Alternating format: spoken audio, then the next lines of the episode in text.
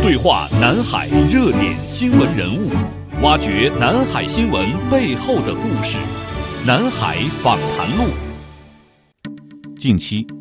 北京中关村与马来西亚携手，在北京和吉隆坡分别设立协同发展中心，提供中马企业项目谈判与政府资源对接、科技园孵化器、商业互访、产业落地等服务。马来西亚哪些产业领域值得中国投资者和创业者关注？马来西亚当前的创业投资环境如何？本期南海访谈录，主持人张雪对话曾三次入围福布斯三十位三十岁以下企业家榜单的马来西亚国际协同中心运营方启迪环宇 CEO 王洪浩，带您走进东南亚的投资热土——马来西亚。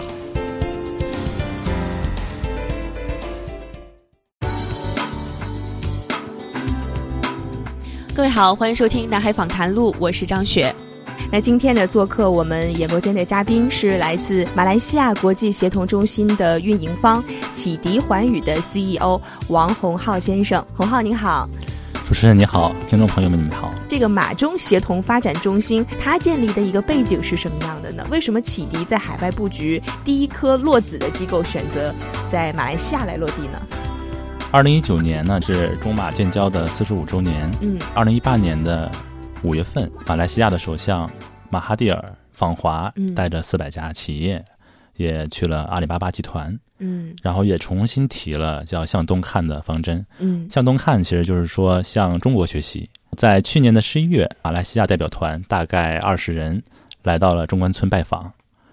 因为启迪控股它是中关村大街的最大的控股的股东。去年，中关村大街集团和马来西亚共同签署了一个战略合作协议，嗯在北京的中关村成立马来西亚中关村协同发展中心。嗯然后在这样的一个契机之下，然后启迪环宇就承担了这部分具体的工作，可能在今年的五月份会在马来西亚建立马来西亚中关村国际协同发展中心。嗯，现在的具体情况已经是在运营了。嗯，设立一个启迪环宇的初衷，它的一个使命和愿景是怎么样的呢？对它的一个未来的期待是什么呢？启迪控股它是清华的校企，然后现在固定的资产大概在两千亿以上，参股的上市公司有八十多家。其实启迪控股之前在海外做过布局，它在国际成立了八十多个国际的办事处。启迪环宇它的切入点做启迪控股在海外业务的一个补充。呃，我们的想法就是说，帮中国企业在海外实际的去落地。然后启迪环宇呢，目前在海外的运营模式是在当地成立国际协同发展中心，在当地呢还会注册负责协调或者孵化业务的公司，由公司来具体操作整个的落地企业的工商注册、啊、项目孵化、产出、投融资整个一系列链条的这么一个工作，可以用一句话来概括，嗯就是做做中国企业落地本地化工作的这么一个专业的一个机构。呃，你想去马来西亚，那其他的事情就交给马州协同中心的同事来帮你完成了哈，省掉了很多大家的后顾之忧了。对，是这样的，是这样的。那一方面你们是把中国的公司带到马来西亚去，那另一方面，马来西亚的一些公司或者是企业有没有也肩负这些引进来的任务吗？是这样的，目前我们已经接待了三次的考察团，包括今年的四月份还会有二十人左右的团队，马来西亚的政府、企业，包括创业者嗯啊、基本上这样的一个构成来访问北京。清华启迪目前承担着全国超过一百个清华科技园的具体的物业，包括整个楼宇的一个运营，还和地方政府共同承担着地方政府招商引资这么一个工作。嗯所以，其实启迪环宇在国在国内的协同中心，目前确实在帮国内引进一些在国外想在中国落地的一些具体的产业，包括医药的，包括体育的啊、创意创新的。对，嗯，马来西亚是启迪协同创新中心在海外第一个落子的平台。那未来还会有怎样的一个规划吗？还会在哪些国家去选择后续的跟进落地吗？嗯目前国际协同中心已经在东南亚和北美，包括欧洲，都已经在做布局。今年的工作重点应该是在东南亚。目前的计划是五月份在马来西亚比较高级别的官员会来做揭牌，因为马来西亚这个国家呢，它它北接泰国、越南，然后它东马呢，其实它是接文莱，靠南它是接壤那个新加坡，所以它呢，未来我们是想以东盟十国的这个中心马来西亚为原点，辐射整个东南亚。我们也留意到，科技部部长王志刚在刚刚过去的三月十一号的十三届全国人大二次会议新闻中心举行的这个记者会上就谈到了，二零一七年哈，我们习近平主席在“一带一路”国际合作高峰论坛上曾经提出要启动“一带一路”的科技创新行动计划。我觉得这对我们的启迪寰宇应该也是一个很重大的利好哈。呃，王部长也是在当天的表态上呢，说鼓励支持“一带一路”相关国家产学研机构来共建联合实验室，还特别提到了。要与菲律宾、印尼等八个国家启动或者探讨来建立科技园区的合作关系，与东盟、南亚等等这些国家来构建区域技术转移平台，包括要组织东盟国家青年科学家创新中国行活动等等。其实我知道启迪已经开始。包括在与东南亚很多国家的科技园区建立合作关系啊，啊，邀请呃东南亚的一些创业者来中国呃访问交流，已经开始在做这些事儿了哈。那你觉得未来启迪环宇从中还可以有哪些切入点，可以呃发挥更大的作用？启迪环宇其实目前确实承担着北京中关村与东南亚呃很多国家的一些这个日常的。日常的商务互访，嗯，在创新考察的过程中，其实双方增进了了解，嗯，其实才能促进项目最后的一个落地。然后第二个呢是，目前国际协同中心，呃，在马来西亚已经和马来西亚的拉曼大学学院，嗯，已经联合成立了实验室，因为微软之前已经在拉曼大学学院落地了实验室，嗯，所以这次呢。拉曼大学学院特意提到，欢迎中国的研究机构和企业去入驻拉曼大学学院。至于与菲律宾、印尼等八个国家探讨建立科技园区的关系合作，我觉得这也是一个非常好的一个机会。嗯，启迪环宇，呃，目前其实能做到几个方面。第一个是它八个国家，其实它涉及到八个国情。嗯，启迪环宇目前在当地的运营团队，有一部分都是在本地的华人。嗯，对，其实确实是在帮当地的对对，很熟当地情况，所以嗯所以他能够帮当地去做具体的嗯。细分领域的，比如说落地的一些嗯。某些区别，他能区别去对待，区别去处理。对，嗯。所以是有这么样一个专业的团队。嗯。对，所以有一句话叫“专业的人做专业的事儿”，但是嗯我又加了一点，我是希望专业的人能更专注的做专业的事儿。对，所以嗯这也是启迪环宇在海外协同中心的一个宗旨。嗯，能够减少大家在出海过程当中的一些呃少少走点坑哈，少走点弯路。其实我很好奇，你说你已经接待了很多次马来西亚代表团来北京啊来参观，你接触到的马来西亚代表团可能有很多当地的创业企业或者是政府官员，他们来中国，他们重点参观的点在哪里？还有他们对于中国的印象，包括对于中国创业呀、投资的这些印象是什么样的？然后以及我们中国代表团去马来西亚去参观，对当地的这些感受是有有有什么故事分享吗？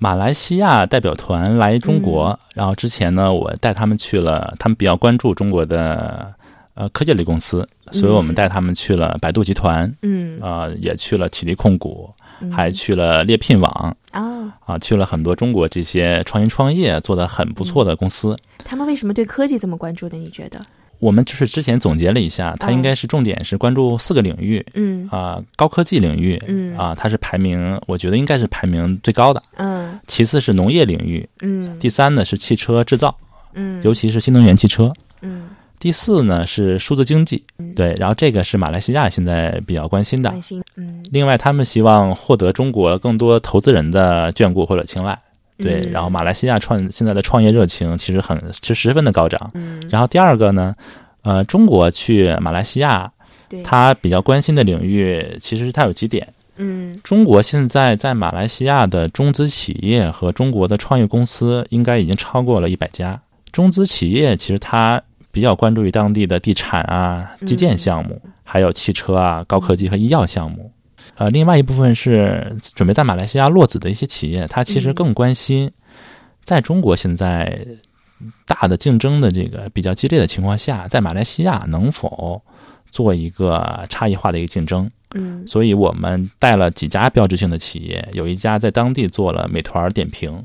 还有一家做了当地的滴滴打车，类似于当地现在最大的叫 Grab 滴滴打车。嗯对，然后我们又带过去一家，还有一家做移动支付的公司，嗯，目前都在当地已经完成了注册，也组建好了团队。启迪环宇呢，在五月份有一个很大的项目是要举办东南亚的创新创业大赛哈，哎，这跟我们王部长的这个表态也是不谋而合了。呃，那能不能透露一下关于这个东南亚创新创业大赛更多相关的一些信息呢？包括在哪儿举办，具体怎么样来开展这个比赛的形式？今年我们和经济日报社集团下边的叫经济杂志社，嗯。还有中国教育电视台三家做联合的这个主办，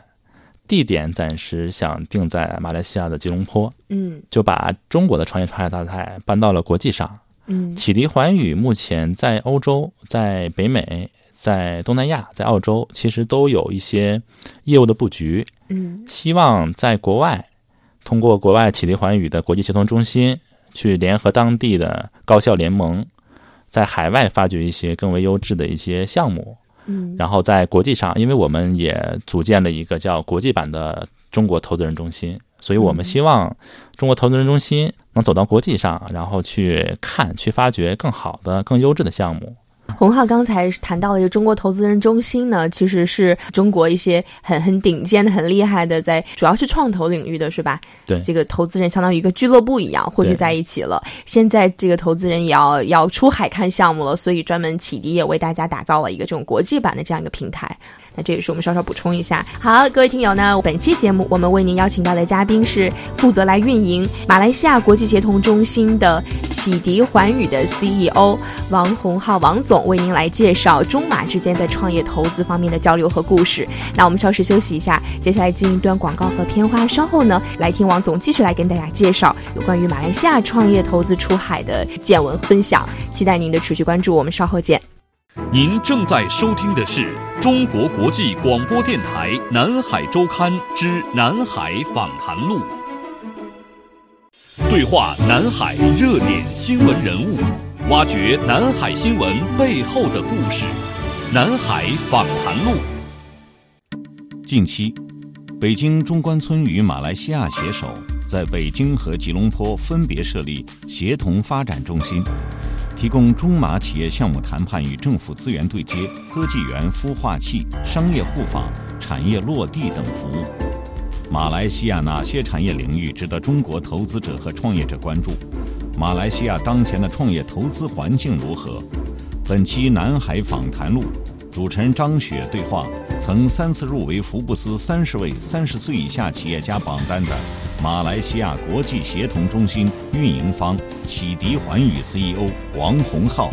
带您走进东南亚的投资热土——马来西亚。好的，欢迎回来，我再次欢迎您，王总。主持人好，听众朋友们大家好。嗯。那刚才呢，王总给大家介绍了很多关于呃他正在运营的这个有关于中国和马来西亚之间创业投资的一个协同发展中心的相关情况哈。那接下来呢，我们要重点的来聊一聊马来西亚的创新创业投资市场的一些情况了。在我过往采访到的很多嘉宾哈，他们都是觉得中国企业出海。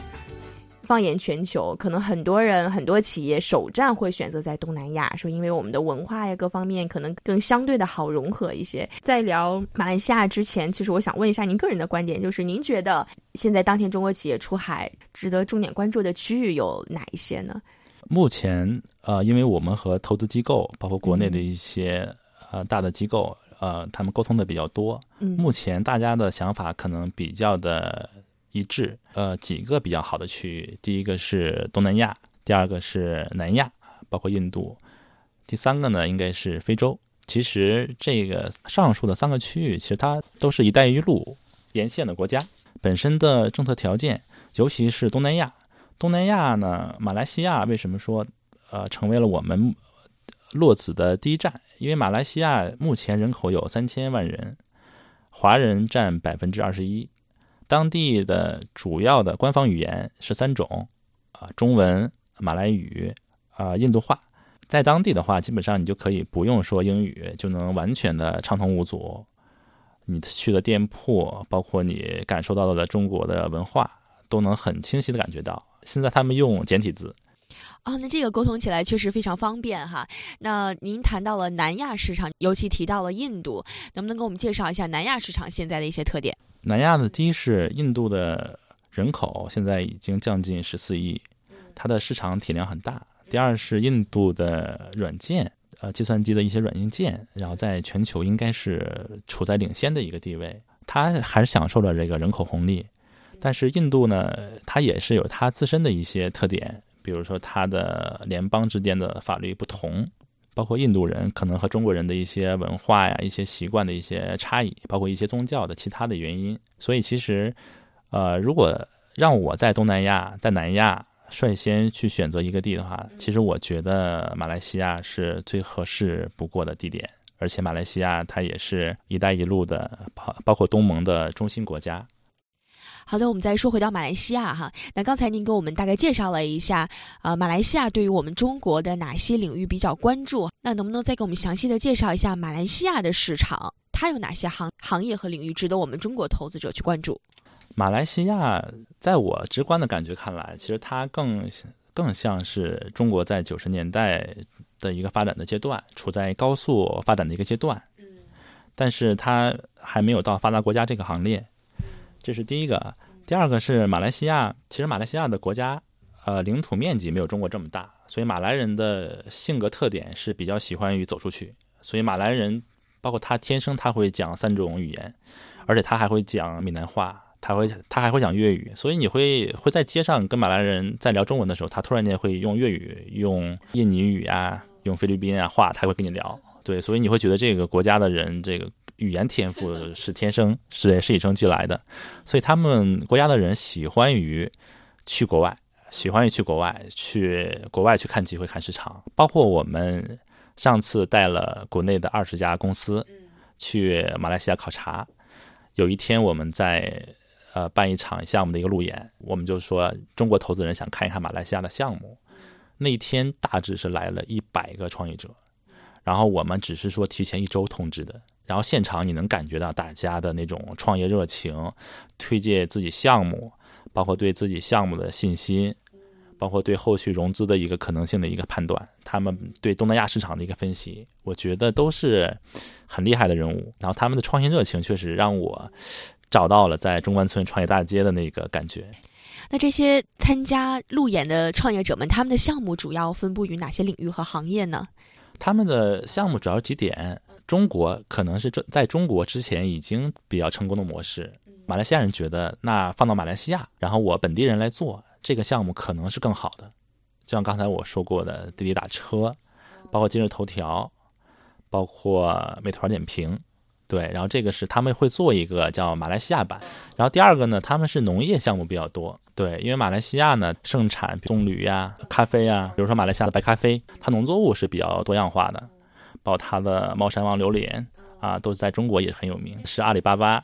啊，已经去了马来西亚，然后在马来西亚收购了当地的一个最大的一个呃网购的一个平台，叫拉扎达。比如说像猫山王的榴莲，他们可能会集中采购的形式，通过电商平台，然后比如说供应到中国啊，供应到世界。所以这个农业项目他们也是比较关注。另外，目前启迪控股和平谷区啊政府现在也在合作。然后也有有一家公司叫启迪绿谷，在做一些农业的项目，最近也比较关注到马来西亚。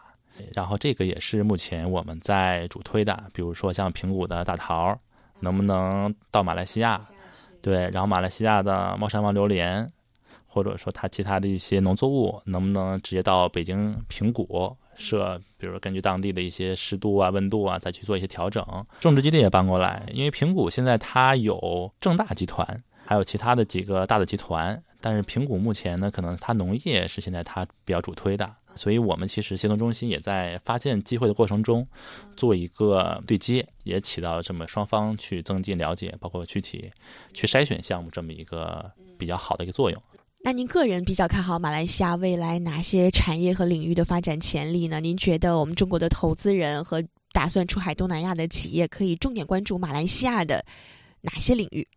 目前中国可能最关注的是马来西亚的农业项目，然后这一块我觉得是可以去深耕的。马来西亚现在它也在做，比如说像盐碱地的改良，比如说还有一些海水淡化的一些工作。对我觉得这一块可能是和中国可能会有一些，比如说在具体落地啊、项目互补方面会有一些可能性。第二一点是，中国现在呃在国内，比如举个例子说，在做互联网电商，可能有两千家公司在做；做共享，可能有几千家公司在做。但是大家其实现在想一想。